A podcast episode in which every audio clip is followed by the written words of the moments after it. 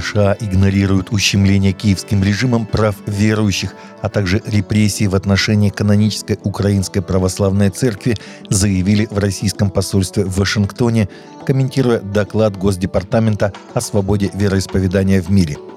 При этом здесь проигнорировали нарастающее с каждым днем ущемление именно киевским режимом прав верующих – гонения на послушников Киева-Печерской лавры предпочли закрыть глаза на репрессии Зеленского в отношении канонической Украинской Православной Церкви, сообщили в посольстве. В дипмиссии отметили, что подобный подход является проявлением двойных стандартов, кощунственности и некомпетентности – Более 750 евангельских лидеров из всех стран Европы соберутся в городе Висла, юг Польши, на неделю ежегодного Европейского форума лидерства. Мероприятие только по приглашению – это попытка объединить работников представительных христианских служений из всех регионов для поощрения обучения и поддержки друг друга – с 19 по 24 мая цель собрания – объединить, вооружить и представить ресурсы евангельским лидерам для обновления библейской церкви и евангелизации Европы. Насыщенная неделя будет включать в себя утренние библейские экспозиции Конрада Мбеве «Баптистская церковь», Кабвата, Замбия и вечерние беседы, посвященные культурным тенденциям в Европе, церкви и миссии. Свидетельства и интервью расскажут о проектах, которым стоит следовать. Согласно новому отчету Grey Matter Research и Infinity Concepts, чтение Библии, молитва и сильная христианская вера могут положительно повлиять на психическое и физическое здоровье.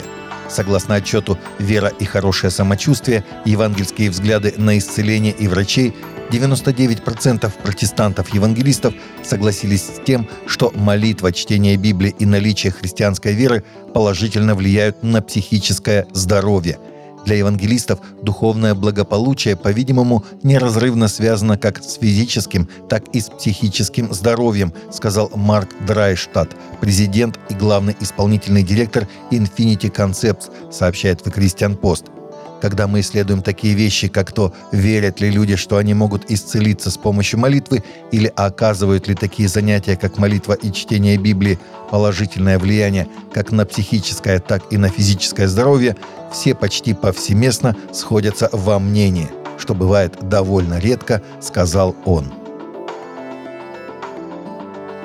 Спустя всего несколько дней после того, как миллионы людей по всему миру наблюдали за коронацией короля Карла III из Вестминистерского аббатства, будущее место религиозных программ на британских телеканалах находится под угрозой. Коронация нового короля в контексте христианской церковной службы привлекла огромную аудиторию – но многие вещатели считают, что религия не привлекает достаточного количества зрителей, чтобы ее стоило показывать. Новый законопроект о СМИ, опубликованный правительством Великобритании, предлагает отменить обязательства общественных вещателей, таких как BBC, ITV, Channel 4 и Channel 5, транслировать основной контент, например, религиозные программы, сообщает Christian Today. Служба общественного вещания переживает экзистенциальный кризис. Например, BBC сокращает расходы и готовится к будущему без государственного финансирования – а это влияет на содержание трансляций. Институт перевода Библии ИПБ представляет первый перевод книги Даниила на аварский язык. Книга Даниила – это одна из наиболее читаемых книг Ветхого Завета. Она содержит знаменитые сюжеты о пророке Данииле во рву со львами, о трех отроках в огромной печи, о таинственных писеменах на стене и других – в ней также имеется множество пророчеств о будущем, сообщает сайт ИПБ. События, описанные в книге Даниила, разворачиваются на стыке 7 и 6 веков до нашей эры. Согласно традиционному взгляду, эта книга была составлена самим пророком Даниилом. Написана она была на двух языках – древнееврейском и арамейском, который был языком общения между разными народами Ближнего Востока того времени – Настоящий перевод был тщательно сверен с еврейским и арамейским текстами-источниками.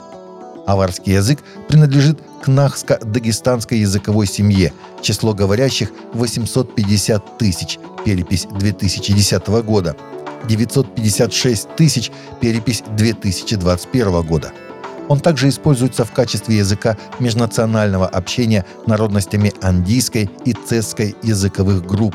Аварцы в основном проживают в Республике Дагестан, где составляют около 30% населения.